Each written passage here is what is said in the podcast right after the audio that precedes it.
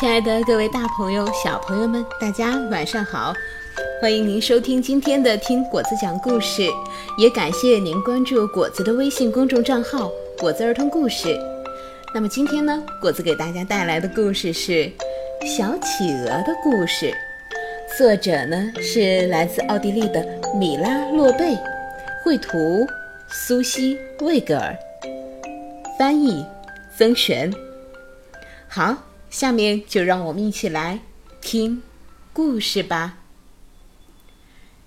小企鹅的故事。小企鹅刚刚从蛋壳里钻出来，这是个胖嘟嘟的小家伙，浑身呐长满了厚厚的浅灰色绒毛，看上去可爱极了。企鹅爸爸赶紧把一些婴儿糊喂到他嘴里，小家伙躲在爸爸温暖的肚子和脚趾之间的育儿袋里，感觉舒服极了。妈妈在哪儿呀？他细声细气地问。妈妈马上就回来了，还会给你带回海里的新鲜磷虾呢。爸爸的话还没说完，小企鹅马上。就把嘴巴伸了出来。呆着，别动，小家伙！爸爸大声说：“不然你会冻坏的。”你看，贼鸥正在天上飞来飞去呢。小企鹅知道什么是贼鸥，它待在蛋壳里的时候就知道，贼鸥是强盗，海鸥是企鹅的敌人。他们在昏暗的天空中盘旋，贪婪的尖叫。一想到这里，小企鹅就害怕极了。可是不一会儿，它又把嘴巴伸了出来。冰山的四周聚集了上千只企鹅，它们大叫着，喧闹着，有时还呵斥对方，互相争吵，不时地发出一种奇怪的啪嗒声。咦，好奇怪呀！小企鹅在说话的时候可从来没有听过这种声音。突然，企鹅爸爸抬起头，开始大声呼喊。马上就有另一个声音从远处传来：“你在哪儿啊？听见了吗？”爸爸对小企鹅说：“是妈妈回来了。”原来，当上千只企鹅发出巨大的喧闹声时，爸爸妈妈是通过声音来辨认对方的。妈妈，我们我们在这儿呢！小家伙激动地尖叫起来。企鹅妈妈穿过拥挤的企鹅群赶过来，小企鹅在一旁看着爸爸妈妈恩爱地打着招呼。他们面对面站着，抬起头。嘴巴朝向天空，翅膀发出啪嗒声，大声表达着重逢的快乐。不过，在小企鹅看来，这段时间过得太漫长了。妈妈，我好饿呀！妈妈来了，我的小宝贝。妈妈把它抱出来，放在自己的育儿袋里，说。可爱的宝贝儿，你长得太漂亮了。我饿，小企鹅叫着。妈妈从嗓囊里吐出一些新鲜的磷虾，小企鹅把小嘴伸到妈妈的嘴里，发出啪嗒啪嗒的声音，吃得津津有味。它舒服地躺在妈妈的育儿袋里，听爸爸妈妈说着话。你快去海边吃点东西吧，妈妈对爸爸说：“亲爱的，祝你旅途开心愉快，也希望你和儿子过得开心。小心一点，他很好奇哦。”没关系的，他只是想跟你一样。妈妈依偎在爸爸的怀里说：“哦，也跟你一样。”他温柔的。咬着它的羽毛，亲爱的，好好照顾自己，再见。爸爸说完，就一摇一摆的离开了。蓝色的海洋里还有很多磷虾。妈妈冲着爸爸喊着：“你自己也要美美的吃上一顿哦！”再见。看到爸爸妈妈这么恩爱，小企鹅也满心的欢喜。他想，要是我长大了，有自己的小家，妻子和企鹅蛋，我也会这样的。没错，肯定是的。顺便提醒一下。企鹅们没有真正意义上的家，它们住在南极，那里很冷，没有植物，有的只有冰雪和岩石。到了晚上，企鹅们的居住地刮起了暴风雪，冷风呼啸着，席卷着雪花和冰雹，发出簌簌的声音。企鹅们紧紧地聚集在一起。夹紧翅膀，背对着暴风雪，一动也不动地站在雪地里。暴风雪持续了整整一夜，小企鹅却感觉不到一丁点儿寒冷，因为它躲在妈妈的温暖的育儿袋里，可享福了。小企鹅长得很快，现在它身上的浅灰色绒毛已经变成了。棕色的绒毛大衣了，耶！我不再是个小宝宝了，他骄傲地宣布。妈妈却说：“亲爱的，你现在呀还是个小家伙，你太小了，还不能自己站立呢。”所以，他只能老老实实的站在妈妈的脚背上，让妈妈带着他在企鹅群的领地里散步。四周都是蹒跚学步的小企鹅，他们在妈妈面前没走几步，就又害怕地跑回来，躲进育儿袋里。不一会儿又爬了出来，一摇一摆地寻找好玩的东西。小企鹅和邻居的孩子成了好朋友，他们咕咕咕地尖叫着，推搡着，就算吵架了，也马上就和好了。他们一起玩着小企鹅的游戏。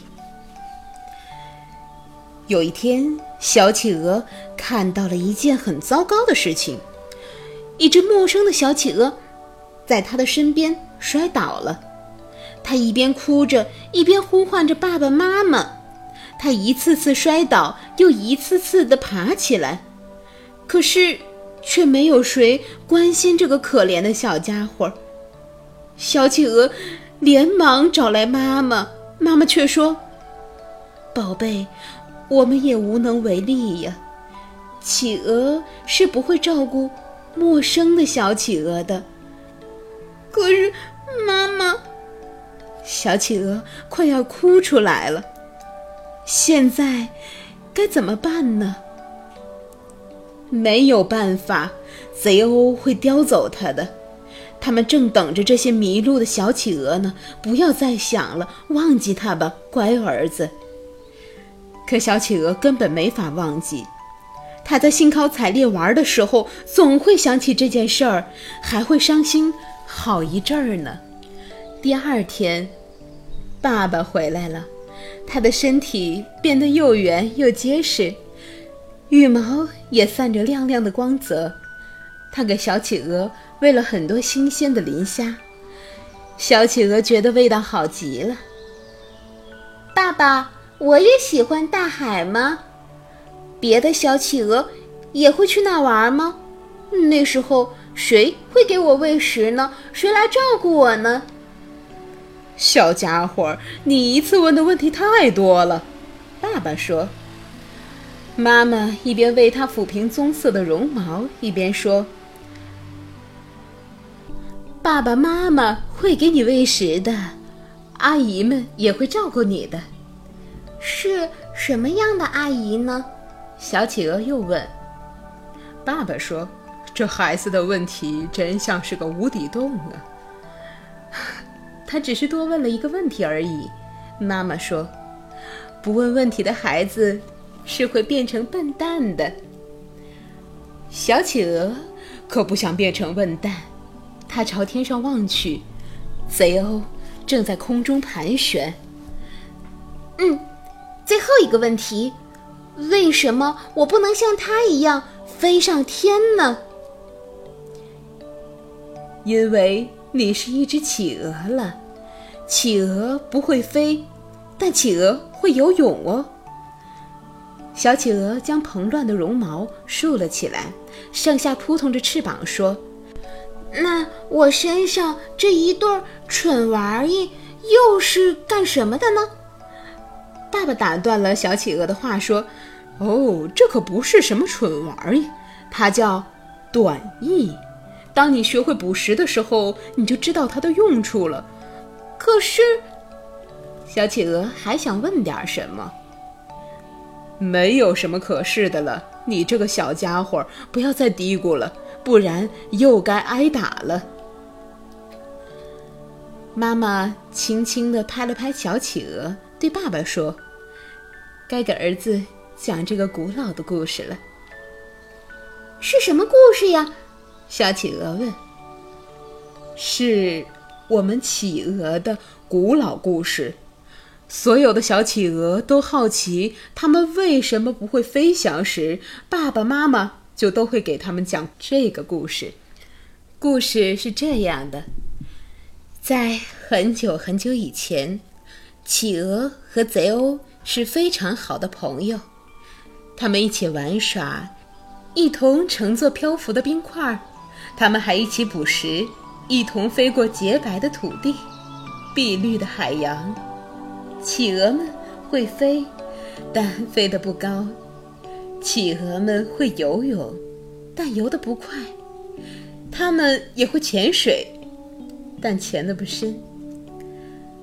有一天，贼鸥发现了这个秘密，就在他的企鹅朋友面前自夸起来：“我比你飞得高多了，而且飞得比你更远、更快、更高。”这。这不是事实。企鹅很伤心。当然是事实了，你们企鹅都是些笨笨的孩子，完全不能和我们海鸥相比。不信，我们打赌试试。赌就赌。企鹅同意了。它展开翅膀，既不环顾四周，也不环顾左右。而是直接的朝太阳的方向飞去。渐渐的，他觉得越来越暖和，强烈的阳光刺得他眼花缭乱。他闭上双眼，继续往上飞着。就在他快要靠近太阳的时候，翅膀突然燃烧起来，接着就像块石头一样重重地跌落在了大海里。现在它变得无依无靠，只能不断地扑腾着受伤的翅膀。它是那么可怜，一切都糟透了。正在这个时候，它突然发现，依靠着这对残缺的翅膀，它可以在海水里游得更快，快过这世界上任何的一只贼鸥。它还发现自己还能更好的潜水和捕食鱼虾，比以前任何的时候都好。